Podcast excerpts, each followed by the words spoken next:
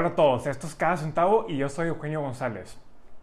Esta semana David en Monterrey me mandó una pregunta sobre las tandas de ahorro y que si valen la pena y son buena idea para ahorrar. Aquí te cuento por qué no deberías de unirte a estas tandas y cómo puedes ahorrar por tu cuenta.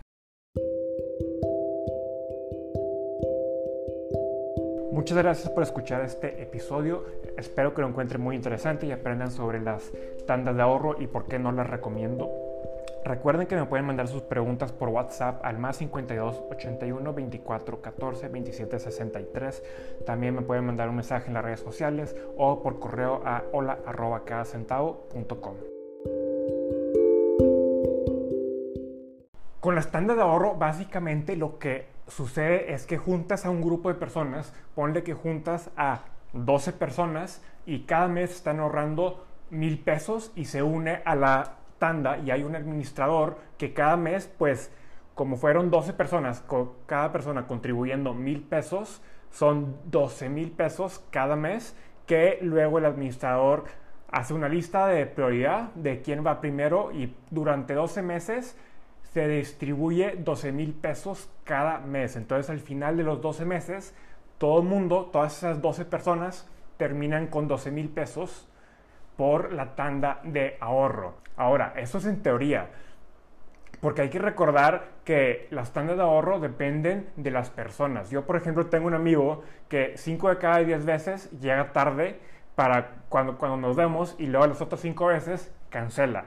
En la vida le confiaría eh, ser parte de una tanda de ahorro porque no es consistente. Y también ponte a pensar en todas las metas que tienes en año nuevo y dices, oye, sí, quiero, quiero llegar a hacer esto este año y cuántas de esas cosas en verdad haces. Entonces, si tú mismo no puedes seguir siempre con las metas que nos ponemos, y digo, me, ahí me incluyo, es muy fácil pues caer, ¿no? Y siempre tengo propósitos de año nuevo que nunca cumplo pero si tú mismo batallas en cumplir esos propósitos o cumplir esas metas, ¿qué tan más difícil va a ser que hagas que 12 personas en el periodo de un año se sigan con este programa de la tanda del ahorro y qué pasa si alguien se sale en ese momento y pues ya perdiste parte de la razón por la que estabas ahí, ¿no? Porque quieres asegurar que eventualmente consigas esos 12 mil pesos cuando te toque a ti el mes. Y ponte a pensar qué está pasando durante esos 12 meses. Tú misma o tú mismo están ahorrando, o sea, si nos metemos una tanda, estamos ahorrando cada mes mil pesos, por ejemplo. Entonces al final del periodo, si son 12 meses, tienes, tú ahorraste 12 mil pesos, pero ahora dependes de alguien más para que sí recibas esos 12 mil pesos. ¿Tú te los pudiste haber guardado? ahorrado tus propios 12 mil pesos, ahorrando mil pesos cada mes y al final de los 12 meses, o sea, al final que cabe la tanda, como quiera terminarías con 12 mil pesos. La diferencia es que en una tanda estás apostando a que en algún punto recibas el dinero antes de los 12 meses, porque pues cada mes es alguien más, ¿no? Y en promedio pues va a ser, no sé, a los 6 meses vas a recibir los 12 mil pesos, cuando en ese momento hubieras tenido los 6 mil pesos. Y por eso es que es atractivo la tanda de ahorro, pero al final del día estás haciendo lo mismo, o sea, terminas ahorrando lo que recibes si es que lo recibes. O sea, terminas dependiendo en otros para llegar a la meta que como que ya, ya estás trabajando pues en ella. Y si es atractivo, claro, recibirlo temprano, pero ponte a pensar qué pasa si eres la última persona en la tanda en recibir el dinero. ¿Qué tan seguro o segura te sentirías contribuyendo por todo un año esperando que la gente que recibió en los primeros meses continúe en la tanda? Hay veces que sí funciona y no, no digo que cada vez que suceda pues vaya a fallar, pero estás arriesgando tu dinero al depender de otros para llegar a tus metas de ahorro. Y es muy importante que aprendamos nosotros a ahorrar por nuestras propias metas y no depender de alguien más para nuestros ahorros porque para el retiro y para el futuro, sea comprar una casa, educación, carro, vas a necesitar mucho capital, mucho dinero.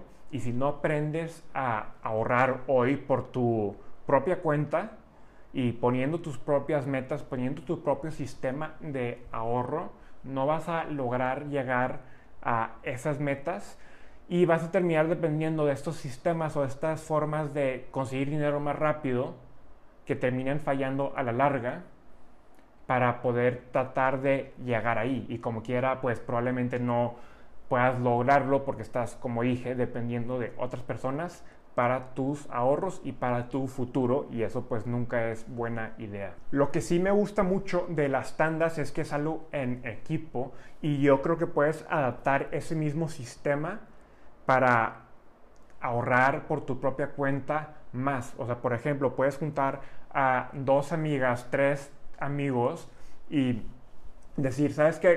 todos queremos llegar a ahorrar 10 mil pesos en cinco meses. Entonces tenemos que ahorrar dos mil pesos cada mes. Nos vamos a compartir pues nuestras metas, o sea, estamos trabajando los tres o las dos en conjunto para llegar a esa meta, pero cada quien está ahorrando por su cuenta, o sea, no viene siendo una tanda, pero tiene la parte del apoyo, ¿no? Que estás trabajando en equipo y que tienes a alguien que te diga, oye, no estás ahorrando lo que deberías de, tienes que ahorrar más este mes para llegar a tu meta y para así llegar a lo, al objetivo que quieres, porque al final del día quieres comprar la casa o quieres comprar el carro, el celular, lo que sea, cualquiera que sea el objetivo, al compartirlo y tener otra gente que te pueda decir si estás llegando o si estás flojeando o no vas a poder llegar ahí porque no estás ahorrando lo suficiente, pues eso sí es muy bueno y sí lo recomiendo que lo hagan, pero no, no necesitan tener una tanda de ahorro en donde dependan de otra gente para sus ahorros, para tener esa, esa comunidad y ese equipo que les ayude a llegar ahí mediante pues el apoyo emocional y de empujarte y decir síguele, síguele y no pares porque si sí, tienes un propósito y si tienes una razón para ese ahorro. Entonces recuerden, no formen parte de una tanda de ahorro, nunca han visto a 12 personas seguir su objetivo durante un año o el número de personas que quieran, entre más grande todavía peor. Entonces, dependan de ustedes mismos para sus ahorros, junten a sus amigas o amigos si quieren pues llegar a su objetivo y quieren tener alguien que les ayude a llegar ahí mediante pues ese apoyo emocional, pero no hagan que sus ahorros dependan literalmente de que si la otra persona está ahorrando o no.